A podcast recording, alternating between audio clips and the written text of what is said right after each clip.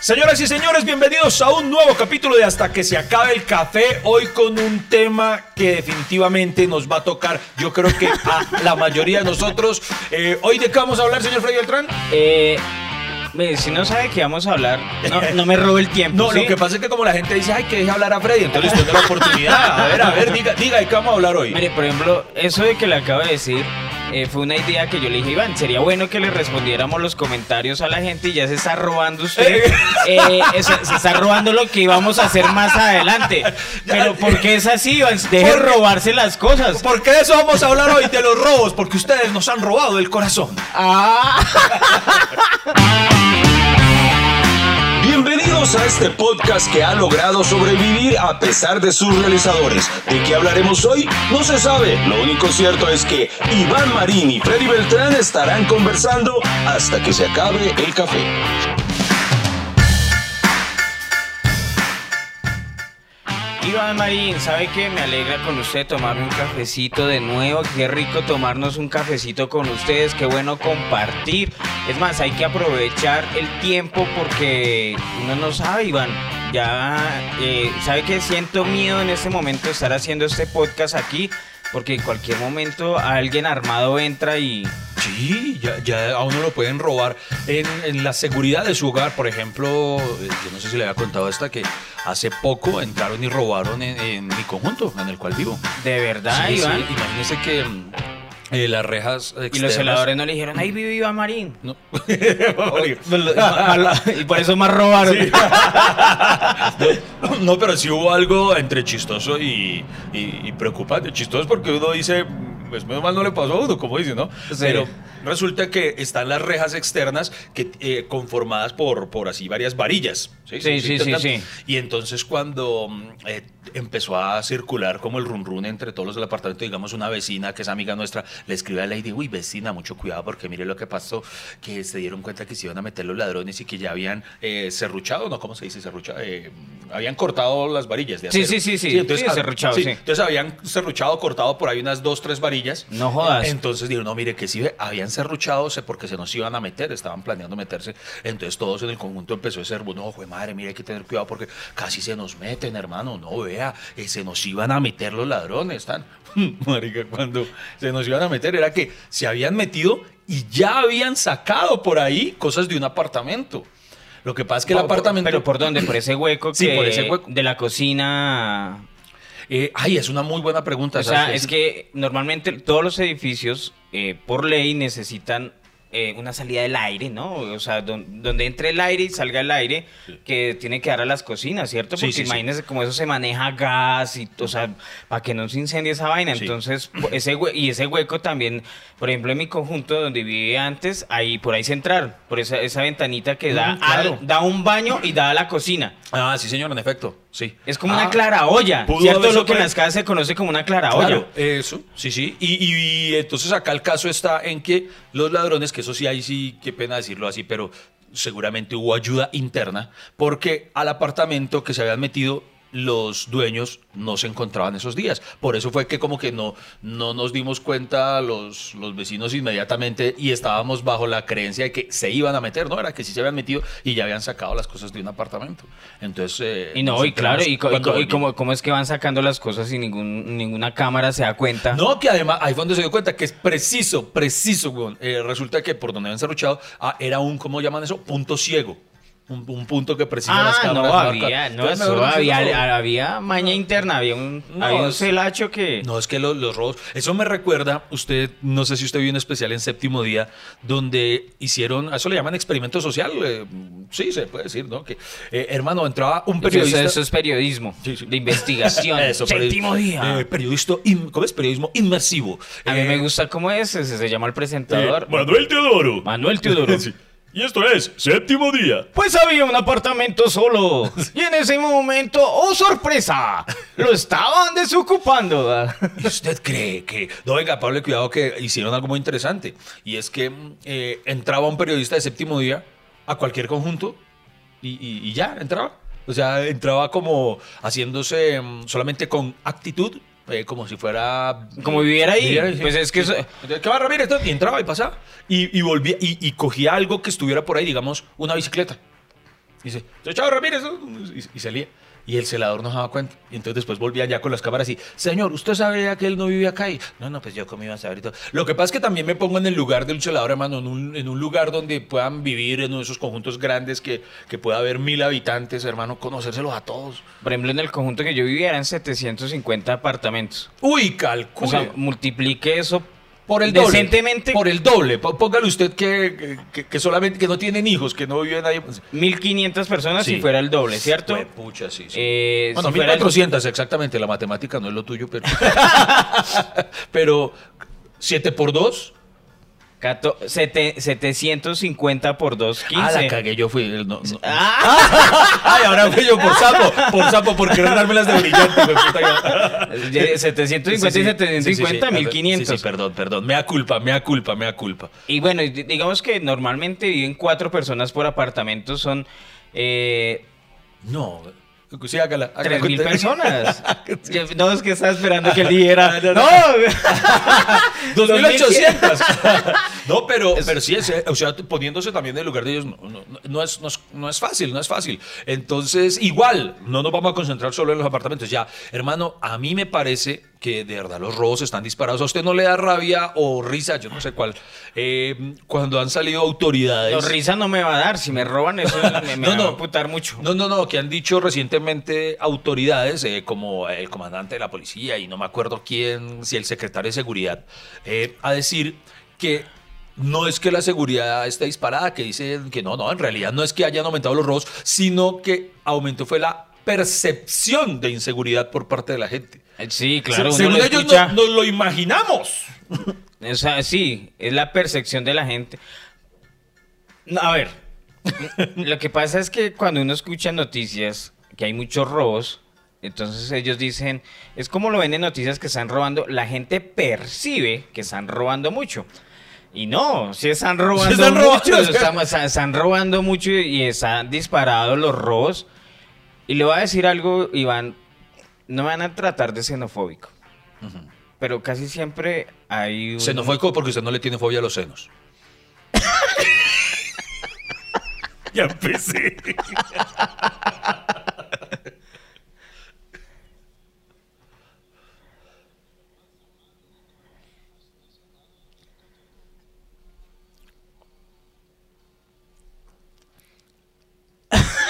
Perdón, perdón, perdón. Ahora sí. Pero eso bueno, Sí, sí. me gustó Ah, mucho. bueno, bien. Siga así, Iván. Siga así. A la gente le encanta. Esfuérzate, esfuérzate. no, ahora sí, que desarrolle el tema. No, Pero casi, en casi siempre los robos hay extranjeros, Iván. Extranjeros. Me... ¿Le gusta ese término Ese, también? ese- ese eufemismo es, es una maravilla. Eh, vea, casualmente, ya que usted lo menciona, eh, anoche tuve una función a la cual asistió un muy, muy seguidor mío, que es extranjero. y con él hablamos, y él mismo lo decía, eh, porque hablamos de ese tema, del eufemismo del extranjero. El que le Y él, mismo, risa. y él mismo decía, conchale, vale, eso es una huevonada.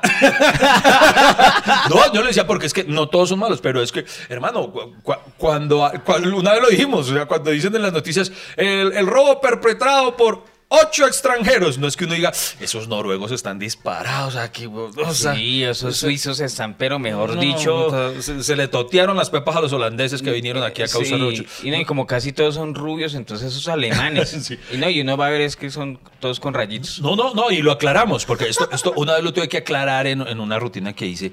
Hermano, eh, no todos los extranjeros son, son malos. Así, ¿verdad? Ahí sí yo cre- quiero creer que son incluso más los buenos. Pero vuelve y juega. Sí se han pasado también mucha la crita. Y yo creo que los extranjeros buenos, no, ya, digamos la cosa. No, los venezolanos buenos son muchos más. Y los venezolanos que, que, que son gente de bien, que hacen bien las cosas, son los que más sufren cuando hay venezolanos cagándola. Porque Mi, mi odontóloga es venezolana y es muy buena. Sí, una- Y, o sea, y no y voy la busco, si cambia en consultorio y voy la busco y yo nunca, nu- o sea, a mí no me preocupa de dónde Sí. es el origen de las personas, Iván, porque es que sabe que el, las fronteras nos las han puesto a nosotros. Sí. Entonces, es- que es venezolano, que es Es colombiano. La madrina, la madrina de Julieta es venezolana, o sea, una- la comadre de, de- de- de nosotros es, es, es venezolana.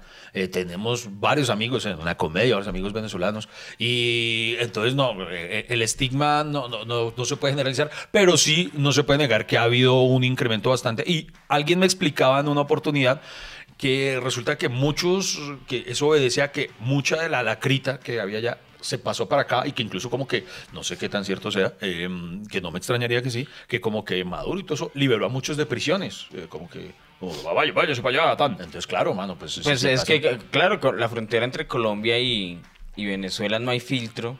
O sea, no se sabe quién llega, quién entra, quién sale, ¿cierto?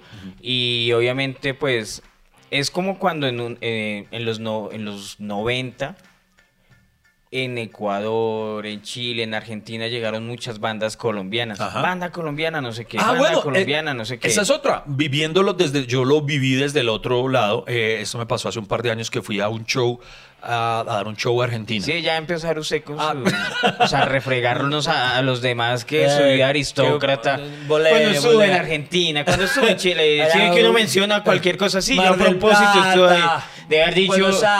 Las bandas en China, sí, yo estuve allá. eh, la- una banda en Noruega, colombiana. Ah, sí, me hace acordar cuando yo estoy en Noruega. Bueno, ya, No, a ver, no, dígalo. Pero entonces fui eh, a dar un show a Buenos Aires y hermano, tan de buenas yo que justo el día que llegué eh, había una noticia inundando los titulares y es que habían atrapado una banda como de 10 colombianos que hacían fleteos. Ahí en Buenos Aires, eh, creo que eran Buenos Aires.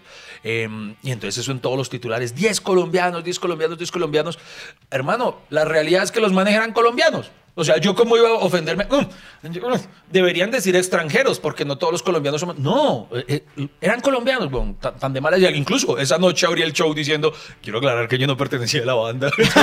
o sea, eh, hermano, el hecho de que haya compatriotas cagándola a uno no significa que, que debamos entonces, eso no se arregla diciendo o empleando eufemismos, no, la verdad sí, hay colombianos cagándola en muchas partes del mundo. Ahí es donde se hace aún más importante que los que intentamos hacer las cosas bien, pues eh, hagamos bulla con las cosas buenas. que vi en Facebook un, un reportaje de un séptimo día, pero peruano. Un séptimo día peruano. Un séptimo día peruano, sí, que mostraban. ¿Y cómo eso. se llama allá? Allá se llama... Ay, yo no me acuerdo. no me El día, de- el día después del séptimo. ah, no, del sexto, qué huevo yo. No, la matemática sí. Yo soy el que la he estado cagando, pero bueno. bueno, bueno. Bueno, el séptimo día ya, un programa donde un actor se mete y tiene una cámara escondida y, y resulta que era una agencia, eh, Travel no sé qué, no sé si usted alguna vez escuchó o lo llamaron de esa que usted, no, que se ganó un viaje. Ay, sí, señor. sí. Que eh, sí, que solo tiene que venir a reclamarlo, no sé qué, venga, que usted se ganó un viaje gratis y tan y tan. Entonces la gente se confiaba ya, sí, el viaje gratis, iban hasta allá y mejor dicho los embolataban, les daban una charla, tenían que invertir para poder darle paz. Entonces le sacaban plata a la gente y adivine de dónde eran los funcionarios de esa de esa agencia, no me acuerdo cómo es que se llamaba, Travel no sé qué. Era- Colombianos. qué, vergüenza. Así. No, entonces vos vas a viajar, claro que sí, ya te vamos a dar. Entonces mostraban la cámara escondida con la vieja eh, entre esa y... Y es que el acento paisa causa el mismo efecto en todo lado, ¿no? Ah, Yo no sé, pero Tú- sí. Tú te ganaste algo gratis lindo. Entonces, no, no sé cómo se le hace negocio porque yo la verdad, a mí muchas veces me han dicho de vaya, eh, siéntese aquí, y entonces eh, una charla, de- normalmente... También yo fui a una charla en un hotel. Uy. En una- es cierto, Uy, que sí. no, que venga, Yo que para caí. su próximo crucero, Sí. no sé qué, y la 45 minutos ahí, lo embolatan, lo embolatan, y la idea, o sea, la vaina es que usted le tienen que sacar el siguiente crucero, ¿cierto? Sí, sí, sí, sí. A las, y además, yo me acuerdo que se ponen bravos. Sí, sí, emputan, se emputan. una compra. hora y uno y eso, y, y ya, no, no, pero seguro, es que no lo va a comprar, y no. Usted no, a mí- a mí me pasó lo mismo y entonces el man me decía, usted entonces no piensa en su familia. No, no va a pensar en su... Yo, este hijo de puta.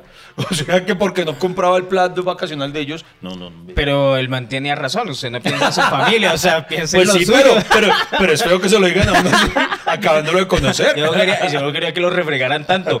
Pero eh, nos desviamos del Sí, tema. sí, sí, volvamos, volvamos. Estamos Es- hablando de es los que robos. nos robaron la atención. Sí.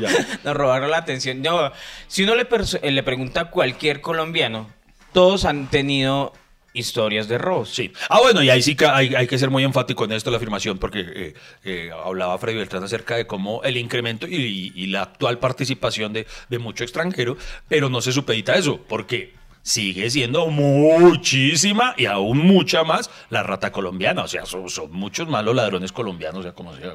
Pero, pero mire que ha inque- ha incrementado más los robos y se ha vuelto como más agresivo los robos, como que en, en mi percepción, hablando, de- volviendo a eso, uno ve los robos de ahorita y uno dice, oiga, pero eso no era tan así, a uno, Oiga, a uno sí. no lo robaban así. Por ejemplo, que día yo vi un video de un tipo que le están robando el celular y ¡pam! le disparan así en la, en la Sí, sí, cara, sí, sí. pero a mansalva.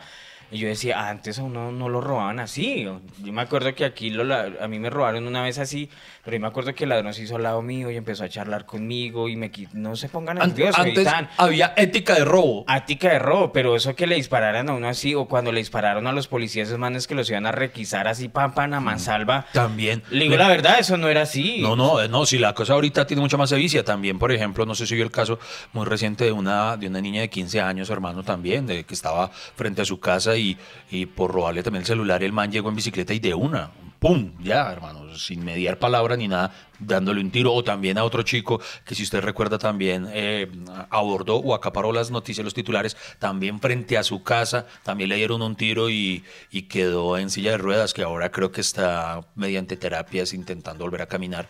Y sí, ahora hay mucha sevicia. Mire, la, la vaina está tan peligrosa que los ladrones están cuidando, porque los ladrones también los roban. Ay, esa noticia. Uno vio una, una noticia de unos ladrones que terminan de meterse a una casa, iban caminando y después los cogen otros ladrones y los roban. O sea, Ese- ¿qué, qué nivel de inseguridad? Es, es- eso es justicia poética para las personas que nos escuchan en Afganistán, en Kenia, en Chipre, eh, que son ustedes fanáticos de este podcast hasta que se acabe el café. Les contamos ampliamente lo que ocurrió. En la ciudad, eso fue en Bogotá. Había unos apartamenteros, porque en este caso son, porque además hay... ¡Alerta, Bogotá! Además hay eh, ya hay clases de, de- de ladrones, ¿no? Está, digamos, eh, está- hay varias modalidades. Está el, el que hace cosquilleo, está el apartamentero, está el fletero, está el asaltante, como mejor dicho. Entonces, estos pertenecían a apartamenteros, de los que se meten a casas. Vamos a explicarle uno por uno el cosquillero. No es que usted lo cogió y Ah, ¿A quién, le van, a quién le van a quitar la plata? ¿A quién? ¿A ¿A quién le van a robar la plata? ¿A quién se le llevaron la quincena? Sí, a ¿A ver, quién? una- ¿quién, quién está serio? ¿Quién a ver una sonrisita? ¿Quién está serio? Así todo serio, todo bonito? No. El cosquilleo es aquel robo en que usted no se da cuenta que lo roban. Lo empiezan a esculcar aprovechándose la situación de, por ejemplo, esperando en una estación de bus, en una estación de metro. Entonces se aprovechan la cercanía que usted tiene con la otra persona y lo van esculcando, lo- varias personas lo distraen, hay un distractor y otro le va metiendo la manito por sus bolsillos, por su bolso, ese es el famoso cosquillero. El asaltante. El asaltante. El asaltante es el que el que llega y lo va a asaltar. Lo- y lo salta. Le pasa por encima. No sé si estuvo muy marica, lo admito. Es que hasta yo lo admito, estuvo muy marica. No se vayan, no se vayan. Aún nos queda tintico y esto no termina hasta que se acabe el café. Sí, van a Sí, estuvo muy marica. marica. No, Bueno, pero el- continuamos con la inducción a las modalidades de robo. Ahora, fletero. El fletero. Se le tiene un chiste de No, no, no, no, no, por, no, no, no, por Dios santo, le estoy dando ese paso para que dé la Yo definición. pensé que no decir, es el que asalta las flotas. No. Fletero. No, Yo porque ese sería flotero. Ah, no, porque flotero también es el que, el que está por ahí flotando viendo. No, mejor explique, explique qué es el fletero. ¿Cómo es el El fletero? fletero es una modalidad de robo que se encarga de robar a aquellas personas que acaban de eh, terminar una transacción bancaria. Normalmente cuando las personas hacen giros muy grandes, muchas cantidades de dinero, los persiguen y los asaltan llegando a su lugar de destino. Pero la inseguridad y el robo está tan disparado que a- ahora ni siquiera tienen que ser una alta cifra de dinero, de una alta cifra. O sea, ahora hay personas a las que han matado por, por, por un retiro mínimo, weón. Es una cosa. Y, y- y uno debería, y uno debería aclararle eso al ladrón, no, pero mira, es un retiro mínimo. O sea, Sí. eso, eso Sí. fueron, fueron Debe- 10 10 mil pesos. Deberías, Colabóreme. deberías robar a partir de tanta cifra. Valora tu tiempo. Estás de verdad perdiendo el tiempo a asaltarme por 200 mil pesos. No, y, esos son los as- esos son asaltos de criminales o sea, ya, Esos- o sea, son- crimen organizado, porque van en moto, carros, taxis. Hay eh, vigilancia, hay uno que ha marcado previamente a la víctima, si retiró de un cajero. mejor También dicho. dice que hay cajeros medio infiltrados, Sí, ¿no? Que avisa a los ladrones, mire, Ajá. ese man se llevó tanta Este- plata. Este, lleva 20 millones ahí. 20, eh, di- 10, en, eh, 10 en el bolsillo izquierdo, 10 en el otro. Así es. Exacto. Está también ahora eh, apartamentero. Ah, apartamentero. Es aquel ladrón que ingresa a su lugar de vivienda cuando usted no está. En- o, o incluso hay apartamenteros que también cuando la... se- Sí, bueno, sí, sí. pues ya cuando usted está, ya, ya se vuelve secuestro, digo yo, ¿cierto? Secuestro y, y robo a mano armada. Que protagonicé y ahorita lo voy a contar. Eso es otra modalidad de robo. Protagonicé no porque yo haya atrás asaltado a alguien, ¿no? Pero mire que a mí también se me hace que hay gente ahí como que como que les apea a la gente Sí, a- eso porque, o sea, ellos no se meten a cualquier apartamento, son apartamentos donde vive gente que de pronto guarda grandes cantidades de dinero en su casa o joyas, entonces eh, sí porque robarse un televisor o el sofá. Llevémonos la, la olla rosera. Sí, sí, sí. Oye, Iván, ¿usted no se vio un robo en una fábrica de confecciones en que se ocuparon todo? se llevaron las máquinas de, triste, de coser, se llevaron los zapatos, era de zapatos. Sí, era de así? zapatos, era de zapatos, que ocurrió hace muy Que era un poco. emprendimiento y mejor dicho, les desocuparon el emprendimiento que... En, en el noticiero salió la dueña hablando, llorando, porque además de obviamente la pérdida del capital de, de- de ella como, como dueña, estaba también la ruina para, la- creo que 10 familias dependían también de, de ese negocio. Y pues imagínense toda la producción, incluso, uy hermano, es- Pero estaba a mí no me deje mentir, hay alguien metido de la Sí, empresa que, se, que dijo... Metámonos, desocupemos esto, acá la vigilancia es bien chanda. Sí. O sea, es nos que... podemos meter por, por tal clara olla, porque se metieron por la clara olla, eh, sabían, eh, abrieron la puerta de la bodega, sacaron empujada una van que tenían adentro y metieron el camión de ellos. No, marica, mejor dicho. Y en estos días, en el, no sé si Es vio- que parecía que todos los de la cuadra estuvieran metidos ahí, Sí, ¿cierto? todos Como que eran todos así. cómplices. La señora de enfrente era la campanera. hágale, Hágale, hágale. Oiga, no, pero no sé si vio, hermano, esto que da entre risa y rabia. Eh, en el noticiero, bueno, que se le abona, eh, como que hicieron un seguimiento del caso para apoyar, además, precisamente para que la empresa no fuera a la quiebra y poder, y lo dicho, no dejar que tantas familias se quedaran en la calle. Hermano, como a los tres, cuatro días tal vez, reportan eh, y hablan con la dueña, una Sí. vez más, diciéndole, bueno, pero eh, van a salir adelante. Y ella sí, eh, que hay varias personas que se han solidarizado, que nos han ayudado, y las autoridades ya han investigado, están investigando. Y, sí, y dicen, sí, le, dicen en el noticiero, las autoridades ya recuperaron varios de los zapatos. La, la dueña de, sí, sí, sí. Eh, ¿Cuántos recuperaron? No, pues nos trajeron 30, 30 pares de zapatos que lograron recuperar. Y, ah, muy bien. ¿30 pares de cuántos? De 5 mil. Porque uno sabe si llorar o emputarse. 30 de 5 mil. No, va, va una chimba la cosa. No, no, no. Es que, ¿sabe, sabe qué? Te- me duele reírme, pero sí me da risita. Yo qué culpa. que- O sea, no seamos tan descarados. 30 pares contra 5 mil que le robaron. Sí, man. Oiga, venga, pero nosotros somos muy despistados. No, no terminamos la historia de los ladrones que robaron. Que De- íbamos, de a contar- íbamos a contarle a los, a los habitantes de Afganistán y de Chipre. O sea, Eh, no, pero primero la- las clases de ladrones. Ya Ah, terminamos, sí, sí, ya terminamos, ya, sí, sí. hágale. Ahora sí, la historia. Entonces resulta que los apartamenteros estaban a, a las 2 de la mañana. Imagínense, es tan grande la inseguridad que ellos iban tranquilos a las 2 de la mañana pensando, pues ¿quién nos va a hacer daño a las 2 de la mañana? Y no hay nadie en la calle. La policía está durmiendo. Exacto, sí, sí, sí. Esta es la hora en que todos, sí, todo, en que los vigilantes duermen. Entonces, entonces los manes están ahí metiendo, eh, tú, eh, intentando abrir eh, una casa tan y entonces no pueden. Y, y salen, van caminando Sí. y llegan en moto ya los la otra modalidad, ¿no? Eh, asaltantes, ustedes son atracadores, atracadores. Y hermano, y los agarran y los apercollan contra unas que, ¿qué hubo, mijo? Tú, cáigase, tú, ¿cuánto ha sido el producido de hoy? Tin, tan. Hermano, tú, y arrancan y se van y, y dejaron, y dejaron mamando a los ladrones. Entonces ahí se aplica, eh, ladrón que roba, ladrón. ¿Cuánto es? ¿100 años de perdón? 100 años de 100 perdón. años de per- Hermano, pues aquí igual no se les va a perdonar. Igual, igual todos tienen en común que son unos Igual, triquicuecos. igual ese dicho me parece muy marica en la Sí. vida. Ladrón que roba ladrón. Eh, 100 años de perdón, la chimba. No, ¿Cuál perdón? Si otro, ¿Cuál perdón? putas, Sí, todo. eh, 100 años de cárcel. No. O sea, a mí, ¿qué me duele? De pronto, la- el- como, como cuando cogen a los ladrones, hermano, que uno dice, eh, no, pues atraparon a esta banda, atraparon a eso, pero a los tres días lo sacan. Uy, no. Por ejemplo, usted no sabe, pero esos atracadores es un delito menor. Oiga, O sea, sí. Que se lo roben o que le roben la bicicleta. Usted se ha visto los videos de esos que han montado en la- van montando en la bicicleta y los bajan, o sea, pero a mansalva, ni siquiera les dice, eh, te va a robar, bájate de la bicicleta, no, sino los botan al piso y lo, o sea, y hay- incluso yo vi cuando un man en el piso lo patean y ya está en el piso, róbenlo, pero no lo casquen. Sí. Eso, eso era como uno, ay, mire, eso podría ser una regla de, de ladrón colombiano.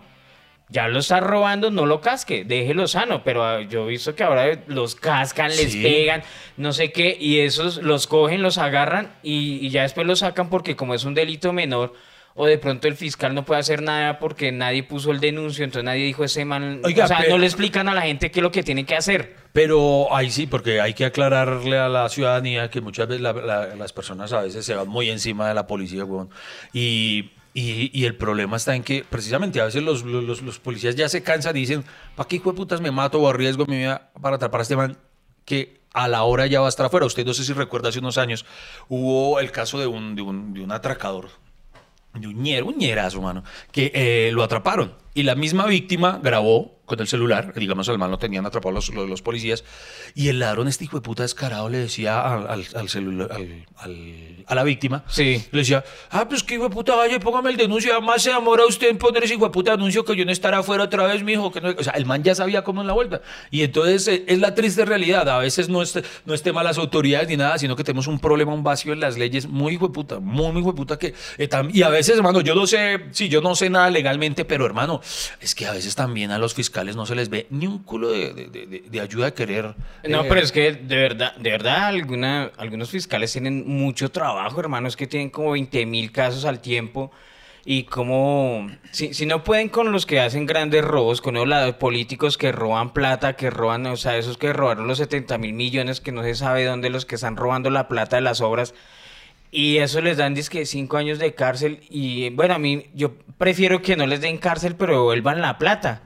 Pero devuelven la plata para que la vuelvan a robar. O sea, estamos mal, Dios O- mío. eh, Sí, porque por ejemplo uno de los agravantes de este, del caso de Mintic de los 70 mil, es que el man que estaba involucrado en, en- en la empresa fantasma esta, era el mismo de- del carrusel de contratación, ¿no? Eh, ¿No era Emilio Tapias, no era? Eh, Que un man que debía estar preso o, o por lo menos inhabilitado para participar en cualquier, cualquier huevonada de estas. Y siguen las mismas. No es que, no es que hay chanchullos, eh, o sea, como ya esa empresa está, eh, mejor dicho, eh, con filtro, o sea, ya se sabe que no le pueden dar algo, pues se inventan otra empresa y esa empresa gana, o sea, hay chanchullo por todo lado. Este país no progresa es porque yo a veces siento, Iván, que todo el mundo quiere robar, o tiene la, o como sienten el papayazo para robar, pues les vale huevo robar y tienen la excusa de que, ay, pues si ellos roban, pues nosotros también. Sí, y hemos llegado a un punto de resignación tal que yo no sé si usted ha escuchado personas entre las que me incluyo eh, para ese tipo de cosas. Yo digo, "Puta, bueno, si, si van a robar, bueno, roben, pero por lo menos hagan. Hagan, o sea, Es listo, que- haga y eh, listo, coja su comida, pero haga, haga algo, hijo de puta, pero... Haga, haga, haga, Haga, haga, haga, haga, haga, haga, haga. Pero es que yo le voy a decir algo, Iván. A veces yo entiendo a la gente que no, que no hace denuncios. ¿Por Ah, qué? sí, Porque claro. eso es un desgaste ir Sí, allá y no sé qué. eh, entonces, y por eso yo veo que a veces la gente toma justicia por mano propia. Sí, Que cosa que no se debe hacer. No, de malas. No, no se debe hacer. Mire, le voy a contar una historia. Una vez yo estaba eh, saliendo del Teatro Santa Fe, ahí en la 57 con 17, que esa zona es feita. Y, pero, entonces nos- yo de la otra esquina, ya me iba a montar al carro y de la otra esquina empezó a gritar una vieja, "Ah, ah, ah", y era un man que le estaba jalonando el bolso y, y se lo jaló. Y yo sin medir nada, sin pensarlo, salí corriendo detrás del ladrón. Lo alcancé y me lo boté al piso y cuando me di cuenta como 10 manes venían detrás mío. Y lo agarramos a pata, le quitamos el bolso al man. Tan, tan, tan. Había otro ladrón que se acercó. Ese también es ladrón. Y, y ese salió corriendo y dijo solo al amigo. Y ta, ta, ta. Y le volvimos el bolso a la señora cuando. No, ¿sabe qué, Freddy? Piérdase porque después lo, lo demandan a usted. No, no, sí, tristemente. A, una, a, mi- a un amigo de nosotros le pasó, no sé si, no sé si está mal si digo el nombre, bueno, a otro amigo comediante. Le robaron, el man pasó y le robó, no, no, no recuerdo, la bicicleta, y entonces él salió a correr a cogerlo y un vecino lo ayudó. Se Sí. lo ayudó y pum, y lo tumbaron. Y entonces nuestro amigo agarró a este man y lo muñequeó. Entonces, hijo de puta, si me iba a robar mal, pa, pa, pa, pa. Llegó la policía y la misma policía le dijo a nuestro amigo, hermano, ábrase, porque este hijo de puta resultó que era, tenía 17 años. Entonces, este hijo de puta, si quiere, lo puede denunciar a usted por ser menor de edad y le va peor a usted, weón. Claro. No, mano, es que esto es el colmo. Le- le va peor a. Dígame si no, pero mire que esos son unos vacíos en las leyes que porque son menores, entonces hay que tenerles un trato Pues, diferente. pues no, o sea, lo, sí, que no, sí. lo que no se debe hacer es cascarle, Iván. Usted no le puede cascar a la gente. Que usted sienta las ganas de cascarlo porque, porque no sé, nos- a, A la gente a- no, pero a los ladrones sí. a la- pero no porque nosotros nos enseñaron, nos, nos criaron eh, con juguete. Y uno piensa que uno corrige a la gente con juguete y por eso necesita cascar a la gente. Y yo, si el ladrón, mire, sabe que cuando a mí me veo a alguien robando, a mí se me quita como toda la compasión de, No, por sí, esa persona. Se me quita, o sea, hay cásquelo. No me es que además, mire, yo no entiendo a esa gente porque siempre hay que, ay, pero hay que,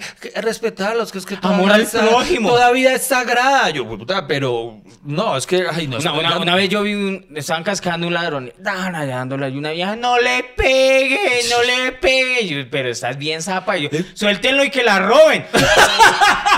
roben a, roben a esta ova porque, o sea, si no quiere, pues no vea, pero O sea, ese o sea, man tal vez por- no vuelve al barrio, no vuelve a Usted- joder ahí. escuchó, hay como un mito urbano, no sé si es mito urbano o o una ley, una ley no tácita.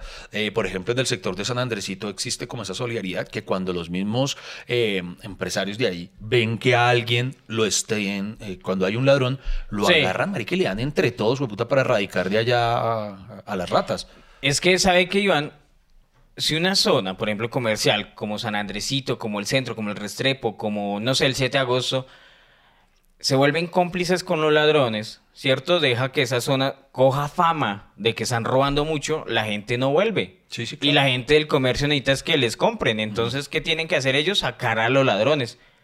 Y, la gente se cansa, o sea, ojo, no estamos promoviendo el que lo hagan, pero sí No, cásquelos. pero sí siendo el que uno entiende cuando ocurre, porque es que precisamente si están todas las otras situaciones de que o, o de pronto la policía porque ya está cansada no decida no hacer nada o lo hagan pero de la misma forma a la hora. A nosotros nos pasó cuando en una ocasión estábamos en el Parque El Virrey, que es el Parque El Gomelo, ¿no? Se supone que estábamos grabando cinco minutitos más y había una rata pero re- dando vueltas y pues con ¿Y nosotros- lo robaron? Nosotros no, a nosotros no, afortunadamente no, pues con una Pues igual, yo, pues yo éramos no estaba hartos. en ese proyecto Pero- si me hubiera alegrado que lo robaran. entonces, pero había una rata, que se veía que era una rata, entonces nosotros, bueno, pero éramos hartos por lo menos. Entonces, cuando vimos, presenciamos que el man entonces decidió y pum, y, y- y le robó el bolso a una señora. Y entonces puse a correr y ahí cerca hay un caí. Los policías salieron a correr a cogerlo. O sea, fuimos testigos y todo. Lo atraparon de una mano, ipso facto. Pa, tú, lo atraparon, se lo llevan sin mentirle. Seguimos grabando. Usted sabe que una grabación dura un tiempito. Por Dios santo. Vimos cuando se lo llevaron los policías. Y a las tres horas, el hijo de puta ladrón otra vez estaba suelto. Nosotros, eh, otra vez por ahí, ahí mismo campaneando. Y entonces nosotros, ¿qué es esta mierda? Y, y incluso entonces fuimos y le preguntamos a los policías, oiga, pero usted no la han cogido. Sí, pero entonces resulta que como la señora, eh, pues, se entiende, la, señorita eh, a la que habían hurtado el bolso, no quiso ir a poner el denuncio, ellos no podían hacer nada y lo tuvieron que soltar otra vez. Entonces, eh, ahí es donde yo digo, pues uno entiende a a la policía, weón. Porque además, eso es otra cosa. El policía, sea como sea, cuando usted va a atrapar a un ladrón, expone su vida. Porque a mí me encanta la gente que dice, ay, es que a un ladrón hay que tratarlo como ser humano. Para mí la gente que dice eso es porque evidentemente no ha sido atracada. Porque los ladrones, cuando usted lo atracan, lo tratan como cualquier cosa menos como ser humano usted. Es que obviamente cuando se lo roban, tienen que bajarlo de su ego y cuando se va el ladrón uno, uno siente que perdió su dignidad. Como, o sea, como lo peor, yo, yo, yo he salido de tantos robos que uno se siente sucio. Uno llega a la casa y se lava con agua fría Sí, sí, sí. y, con estropajo y soy sucio. Yo, o sea, por eso es que no siento nada de compasión por los No, ladrones. no, a mí en una, eh, yo en el barrio que me Por los asesinos tal vez sí, pero... ¿Qué? pero ¿Cómo? ¿Qué, qué- qué es esta mierda? pero tengo más compasión por alguien que... No, mentira. No, no, no. Entonces, eh, mira, yo en el barrio que me, que me crié, eh, una época sobre todo, hermano, que, uy, no, eso estaba muy, muy heavy, muy caliente, de verdad que usted lo atracaban cada. Y llegaban y, mano, escuchar la vendedora de rosas es escuchar a declamar a Shakespeare al lado de lo que le decían a uno cuando lo atracaban. Fue puta, eso era- es que- no, pero una, una cantidad de cosas y, y- y- y a uno que a uno le ponían, por lo menos como decía eh, Freddy, en esa época por lo menos había la ética de que a usted le, le ponían el puñal así en las costillas. Y entonces, si usted entrega las cosas, por lo menos no lo apuñalaba. No como hoy en día que sí, lo que estamos hablando, que, que ahora sí, si usted entregue lo que sea. Pero hermano, usted se siente tan mal de la forma en la que lo tratan. Y hay de que usted intentara defenderse, porque esa es otra, ¿no? O sea, si usted intenta defenderse, también es un hijo de puta. O sea, mejor dicho. No, pero es que ya, ya no ponen el. Ya no le ponen el cuchillo en la costilla, sino, por ejemplo, yo vi que día un atraco en que le, de una vez lo tiran a apuñalar. O sea, le- o sea, es como le arrebatan las cosas. O sea, un- una vieja cogió y se le tiró y le apuñalaba la pierna a la otra y ya, claro, como no podía correr, pues le, le quitaron cosas y era para que no corriera. Y era para que no la persiguiera y yo digo, pero o sea, además de que le arrebata las cosas, piensa dejarla lisiada. Sí, hay cuál es. Ah, usted hablaba ahorita de, por ejemplo, de cuando tumban a alguien en la bicicleta. No sé si lo vio en las noticias también recientemente. Falleció una persona a la que le robaron así la bicicleta porque la persona venía normal en su cicla, venía embalado, tatán, y el hijo de puta ladrón se le mandó. Y al pararlo, no sé si no me acuerdo, no me acuerdo cómo lo paró, pero el punto está en que la persona salió a volar y cayó y sufrió traumatismo, mm, eh, ¿cómo se llama? Traumatismo craneal, creo. Eh, y la Cráneo encefálico. cráneo encefálico y falleció. Falleció. Y entonces que ahí está. Ay, pero solamente es un delito. Pero no le peguen, pero no le peguen. Y solo fue una Él es bicicleta. Es, una bicicleta, entonces solamente ahí, ahí tiene que estar libre porque es un delito menor. Vida, hijo, me emputé. Mande cortinilla, Freddy, que ya estoy puto. Estoy, estoy puto, Freddy, estoy puto. Ah, saputo. Estoy puto, me emputé, me emputé. El tinto no se acaba. ¿Para dónde va? Quédese con nosotros hasta que se acabe el café. Iván Marín, damas y caballeros, señores y señores, queridos escuchas, como siempre, nosotros sabemos que usted tiene una historia donde lo han robado. Déjenosla ahí en los comentarios y ustedes saben que nosotros leemos esos comentarios y los volvemos también tema. Entonces, las historias de robo.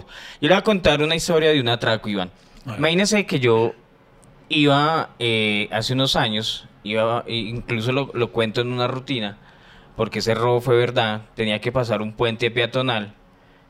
Y yo iba pasando el puente peatonal, era exactamente en la Boyacá con Avenida de las Américas, un, es un puente peatonal larguísimo. No son de esos puentes peatonales de escalera, sino son esos como de rampa.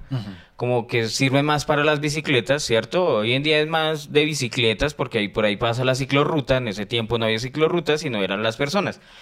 Iba caminando, iba hablando y le estaba diciendo a mi novia, no, mira, estoy yendo, ya estoy pasando acá el puente, no sé qué, ta, ta, ta, íbamos hablando algo, téngame listo eso, hágame el favor eso, no sé qué, ta, ta, ta, ta, cuando venían dos manes. Y uno sabe que cuando le salen dos manes así, uno dice, ay, Dios mío, aquí pasó algo. Esa es Entonces, otra, ¿no? Hay, hay unos de los zampones que uno ve en la televisión que atrapan que dicen, lo dejaron libre porque no había pruebas y solamente con la foto uno dice, ese marica se merece años de cárcel solo por la pinta. Ey. O sea, hay dos que, que solamente ya con la cara uno sabe que ese puta tiene muerto de encima. Claro, entonces yo, yo lo vi a esos dos tipos y dije, no, me van a robar. Entonces yo me devolví corriendo para el otro lado del puente cuando salió un man así escondido debajo del puente. Entonces me hicieron la encerrona y yo dije, bueno, no voy a correr más porque no hay nada más que hacer. Ah, no. Y llegaron los otros, el otro tipo corriendo, ¿cierto? Los otros dos primeros. Y además llegaron emputados. Ah, ¿usted qué le pasa? Nos hizo correr. Y cuando yo soy nervioso, pues me salen chistes y yo, pero, el deporte es salud. ah. Y el man emputado. Ay, pero es muy chistosito, sí. Pero no que yo vivo de eso. Cállese. Y yo, y no, pero el man todo rabón. Deme el celular. Y era un celular de esas chandas y yo se lo, se lo di. Yo le diría lo que cualquiera le dice uno en esos momentos. Devuélvamela sin car. Porque uno está tan acostumbrado al robo que uno ya sabe cómo reaccionar. Uno Ya- si le van a robar el celular, devuélvamela sin car. Hay un protocolo de... Claro, entonces devuélvamela sin car porque no, lo más feo es perder los contactos. Sí, sí, sí. Yo pues estaba más preocupado por los contactos que Y el en, celular. esa, en esa época no existía lo de guardarlo en la nube. Ah, Sí, sí, sí, exacto. sí, entonces todos los contactos se guardaban en la SIM. Y, y a uno le daba dolor porque, por ejemplo, si usted perdía la SIM, significaba que usted tenía ahí el número de la niña, esa es la que tenía como un poquito bajo y, y ya se perdió la SIM, se perdió el polvo. No, es que lo, lo peor que uno le puede pasar es perder los contactos, digo yo. Mm.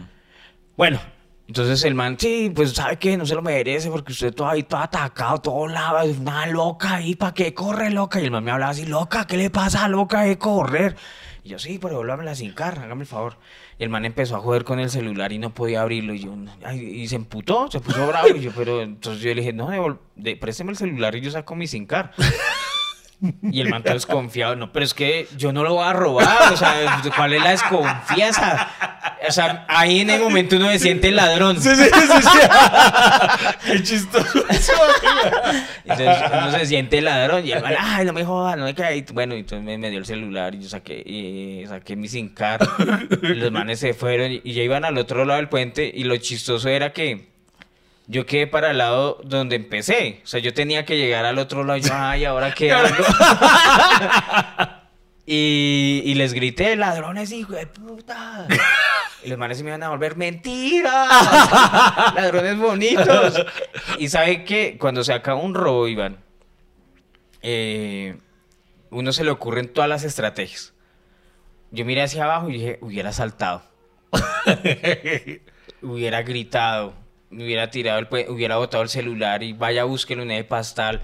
Eh, uno se le ocurren todas las estrategias, pero ya para qué. Ya pa' qué. Ya lo robaron, por eso uno se siente sucio, porque uno, uno siente que le, le robaron la dignidad a uno. Y además, sea un celular chanda, sea un bolso, sea una bicicleta, sea un carro, sea millones de... eh, es, es, Es suyo, cosas- es es suyo. suyo. Y usted no, no sabe, y usted trabajó por eso y invirtió tiempo en eso. Le robaron además tiempo. Es que lo peor de un robo no es que le roben 10 mil pesos, sino es que usted le robaron el tiempo para ganarse esos 10 mil pesos. Muy Entonces- cierto. Freddy Beltrán a la presidencia, pucha. En este podcast deberíamos sacar esos Si usted fuera- donde yo me inspiro y Sí. Freddy a la presidencia. Si, usted- si Freddy fuera presidente, si fuera, si Freddy fuera alcalde, si Freddy, ya me, me si Freddy fuera Me robaron la lengua. si Freddy fuera el alcalde de Bogotá, jamás existiría el hashtag Freddy haga algo. Usted nadie le diría eso. Venga, y mire que ahí hablábamos de lo, de, suena gracioso, pero es cierto, con todo y lo, y lo despreciable que sigue siendo el hecho del hurto. Claro. Pero por lo menos existía la ética del robo. Vea que hasta el man hizo el intento de por lo menos devolverle su SIM. O sea, hoy en día, puta, cual sin ni nada, que se vicia de una vez, incluso le- le pegan su puñalada por el tema. Y ahora voy a contar yo la mía. En una oportunidad, eh, por esas ironías de la vida, entre muchos atracos de los cuales he sido víctima, sobre todo en mi adolescencia, como decía, en el barrio que me crié. eh, ¿Se puede decir el barrio? eh, sí, digamos, en, esa- en una época brava, brava de la estrada. Eh, vivía en la estrada y fue... fue La estrada, para los que no lo conocen, ¿dónde queda, Iván? la estrada queda como colindando más o menos la calle 68 con, con- en- eh, entre avenida 68 y calle 68 más o menos. Eh, colindando con... Con Salitre, Con- ¿cierto? Con el Coliseo del Salitre, eh. ¿no? s- Para allá ya es más bosque popular, aunque por allá también alcanzaba a abar- abarcar como el tema. Entre las Rojas, entre la Avenida Rojas, digamos que todo lo que está entre Avenida Rojas, calle 68, Avenida 68 y la 63. Digamos, ¿Cuál es la plaza así. famosa que hay allá? ¿La del 2 de octubre? No. No. Hay una plaza. ¿Plaza? Plaza de mercado. Ah, no, pero no, la Plaza de Mercado la de las ferias. Las La ferias. de las ferias, sí, que también está ahí al ladito también, que también fue su calentura. Y, y hay hartas residencias baratíviris sí, para sí, allá. sí, sí, sí, sí, pa' qué, A pero- 10 mil la noche y dando Ah. cervezas. Me Sí, han sí. contado. Por ahí se han robado más de una castidad. bueno, el punto está en que, hermano, en esa época, eh, sí, fue una, una época en particular que, que fue muy, muy caliente, muy heavy, muy, muy heavy. Y en esa época, recuerdo tanto, fue para una Semana Santa, es que eso es lo que me parece sorprendente, fue un lunes santo. Entonces estábamos de vacaciones eh, y eh, estábamos entonces en casa, mis dos primos y yo, mis dos primos menores con los que vivíamos, y pues los adultos no estaban porque ellos sí trabajaban, y es el lunes santo obviamente, y nosotros estábamos ahí durmiendo, era tal vez 8 de la mañana, hermano, yo escucho algo pasito, yo escuché como, la, como si le fuera a la puerta, Sí. pero que esto es una de las cosas que hasta el sol de hoy sigo sin entender. Esa hijo de puta puerta a veces daba una lidia para abrirla, que uno no abría y no abría. Tien- no. Tiene ese pasador de... Sí, sí, sí. Y le hacía y nada. Y bueno, y yo, ve, y yo dije, no, no, me, lo, me lo soñé. Y esta es la segunda cosa que me desconcierta. En ese entonces teníamos un- una perrita, una French Poodle, que llamaba Pili, que era bullosa, bullosa. Una era... Entonces yo dije, ve, La perra saca ya. Sí, la perra está callada. Entonces yo dije, ve, no. O sea, me, me tranquilicé porque como creía escuchar la puerta, yo dije, ah, no, Pili habría ladrado. Entonces seguí durmiendo. Hermano, entonces escucho unos pasos que se dirigen hacia la habitación, hacia mi habitación. Cuando escucho los pasos, yo me imaginé que era mi primo, Juan Felipe, y yo decía, este weón que va a joder a las 8 de la mañana no su vestido. Entonces yo dije, me voy a hacer el que sigo dormido. Entonces cierro los ojitos, y yo, y, tú, y entonces escucho que abren la puerta. Y yo, ¿qué hijo de putas quiere? Cuando qué hijo de putas quiere, hermano?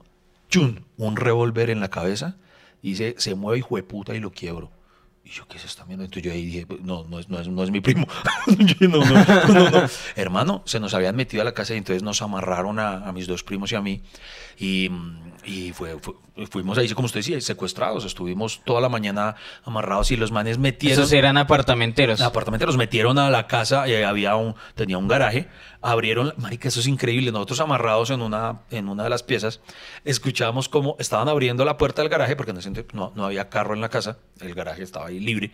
Entonces abrieron la puerta y metían el carro y escuchamos cómo los ladrones saludaban a los vecinos. ¿Qué tal, vecino? ¿Cómo? No, aquí visitando a los primos. Que esa es otra cosa que me puse a pensar. A veces nosotros no sabemos quién es el vecino. No lo conocemos, entonces cualquiera puede entrar y, y, si no identificamos y no socializamos con los vecinos, ignoramos quién es el que puede estar entrando en ese momento. Es que se da cuenta que uno llega pronto a una casa nueva y uno lo que trata de hacer es eh, evadir. Ajá a los vecinos, sea como sea. Vienen vecinos en el ascensor y yo, no, yo espero el otro. Sí, sí, sí. O sea, en, vez de que saludarlos, al menos conocer. Y está mal, deberíamos socializar, presidente, para Pero ahora menos, Iván, porque todo el mundo con tapabocas. Bueno, debe ser peor. Uno será que ese man si vive acá, si es una visita. Mm. Pero entonces, si ocurrió, metieron el carro eh, eh, a plena luz del día ante la mirada expectante de todos los vecinos sin ningún problema, metieron el carro para después sacar todas las cosas en el carro y ahí se aplican. Eh, en, la casa la verdad no es que hubiera eh, mayor cosa en cuanto a en cuanto a dinero, porque los manes nos decían, nos decían, hijo de putas, digan dónde está, dónde está la plata. Nosotros sabemos que aquí tienen eh, escondida plata y nosotros no sabemos, le decimos, hermano, le juro que no sabemos. Y yo por dentro solamente rogaba, puta, que mi tía no tengo una caleta por ahí de la que yo no sepa, porque, Dios mío, nos van a quebrar por culpa de esto. Y esa tía que nunca gastó nada. Sí, no, en serio, pronto decía, ni, ni pollo asado llevó. Yo decía, malo, malo, eso, eso que es bien tacaña, güey. Bien tacaña, ¿no? Y uno, ojalá no roben bien feo.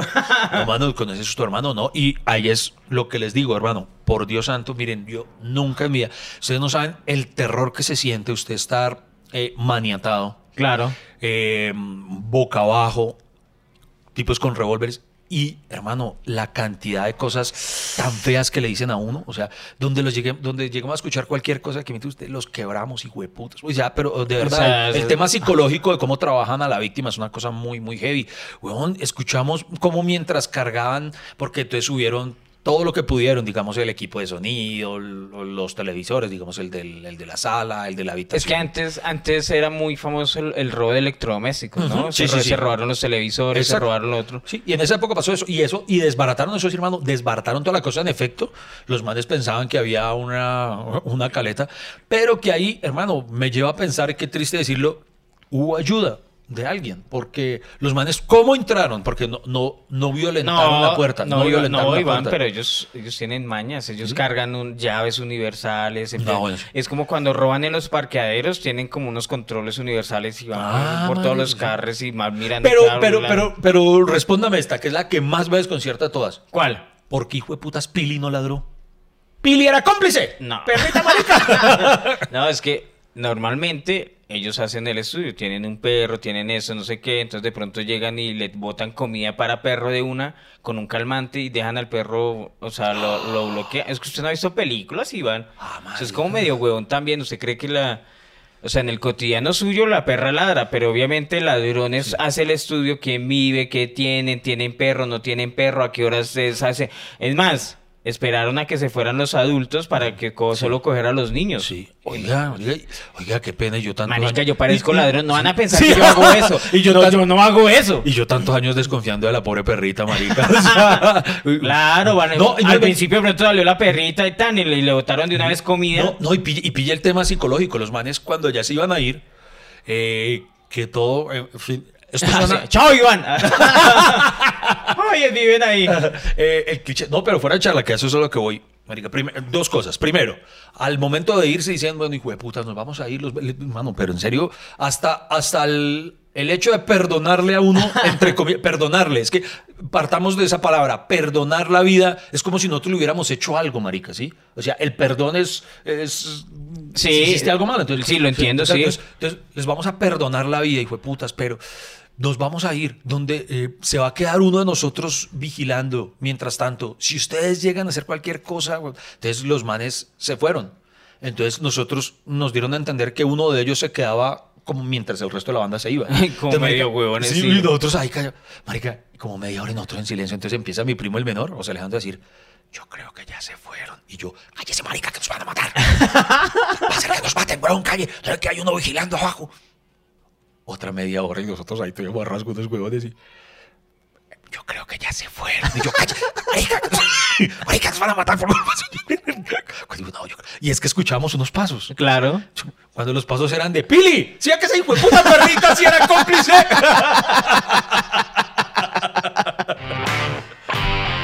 Las conversaciones más disparatadas, recocheras, sin sentido, que no van para ningún lado, pero igual aquí nos vamos a quedar con ustedes hasta que se acabe el café.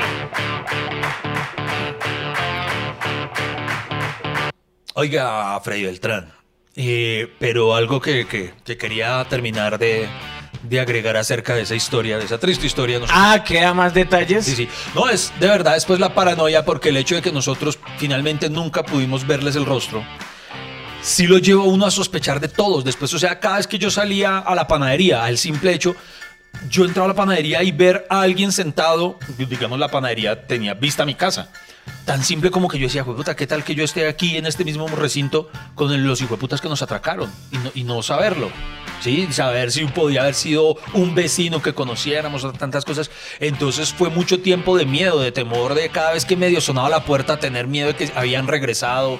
Eh, toda esa paranoia, toda esa psicosis, toda esa secuela psicológica que le queda a uno luego de un robo, es una vaina muy heavy, güey.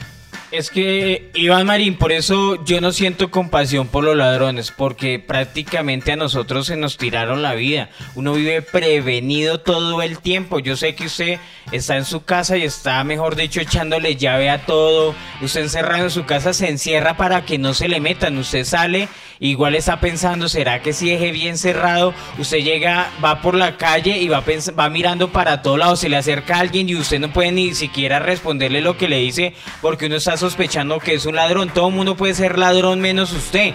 Uno, mejor dicho, se sube a un bus y está pendiente de sus cosas. Usted le toca para que no lo roben meterse el celular en las huevas. Eh, pero usted le, le toca guardarse un poquito de plata acá por si lo roban. Uno todo el tiempo, o sea, uno vive en este país, a, mejor dicho, como a, a la expectativa de que no lo roben. O sea, lo roba el gobierno, lo roban en la calle, lo roba todo el tiempo. Por ejemplo, a mí me duele viajar a otro país y uno seguir con esa paranoia. Por ejemplo, yo fui a una, a una playa, fui- fuimos a New Jersey y estuvimos allá, con, allá estu- estuvimos sí. con mi tío y nos dijo, no, vámonos a una playa. Y yo, bueno, vámonos para la playa.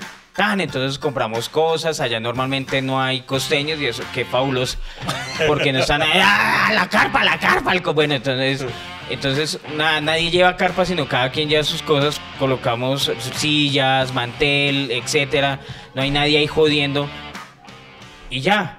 Entonces, bueno, vámonos a bañar un ratico, vamos por ahí. Y entonces eh, yo le dije a mi tío, tío, pero vamos a dejar las cosas ahí. Sí, fresco. No, tío, pero, pero, pero, pero escondamos los bolsos. No, no, no. Pero tío, ¿qué le pasa? No, no, no, no. Aquí no, aquí no roban así. Aquí no, o sea, fresco.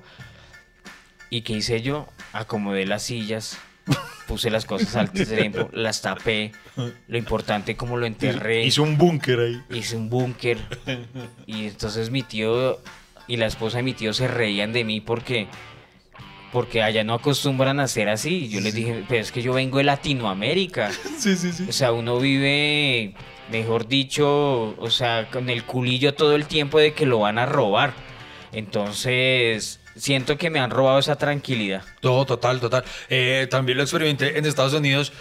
El hecho de uno sacar, es que algo tan elemental como sacar el celular y poder contestar sin miedo a que pasen y se lo rapen o, lo, o, le disparen, como está ocurriendo ahora, por quitárselo, es una sensación muy extraña, porque uno contesta, pero así como, como mirando para todo lado.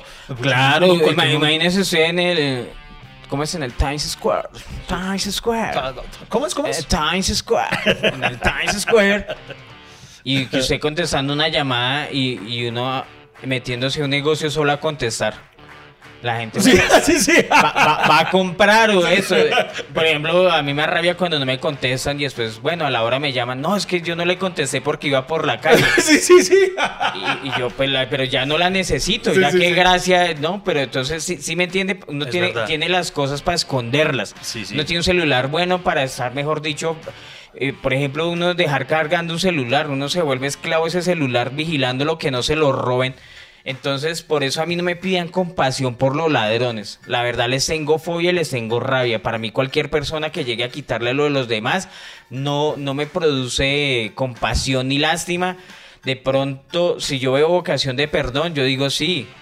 Pero eso es empiezas devolviendo las cosas y, y ayudando a los demás a Y- que no le quiten, porque yo siento que a todos los colombianos nos volvieron así. Sí, y por eso yo creo que ahí sí ya poniéndonos serios para redondear el capítulo de hoy, gran parte de, de- de todo el cambio se genera desde, desde la casa, de- des- desde nosotros como padres, enseñarle a nuestros hijos a respetar la importancia de la propiedad ajena, así es simple.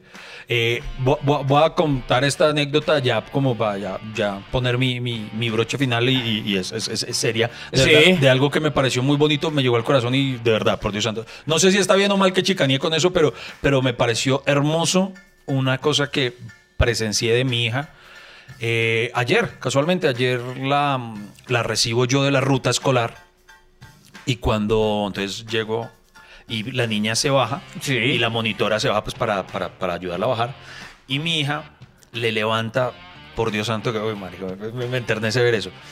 Mi hija le entrega a la monitora una moneda de 100 pesos, de 100 pesos, marica, y le dice a la monitora, profe, a ella le dice, Miss, Miss, esta moneda estaba en el puesto de Mariana, yo creo que a ella se le cayó, ¿será que se la podemos entregar mañana?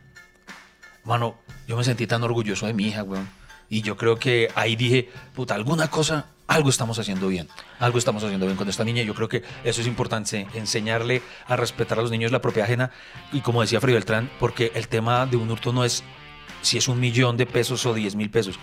Así sean los 10 mil pesos, como dijo Freddy, esa persona se los ganó. Se los ganó, invirtió un tiempo en eso y nadie se los debe quitar.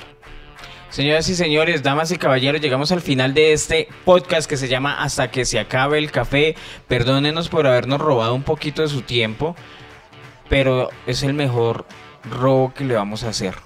Robarles el tiempo. ¿Pero por qué? Porque eh, nos volvemos cursis, Iván. Nos, nos pusimos cursis. Nos pero- pusimos cursis porque nos robamos su corazón. Nos, nos- nos robaron, no, pero es verdad, es verdad, no, no, nos robaron el corazón. Y pues lo único que queremos ya para despedirnos y por lo menos no terminar tan, tan, tan, tan emotivos es que ojalá en algún momento escarben en su corazón y puedan eh, perdonarnos eh, el robo que tuvieron en el último capítulo porque el huevón de Freddy lo mandó en silencio. Perdón.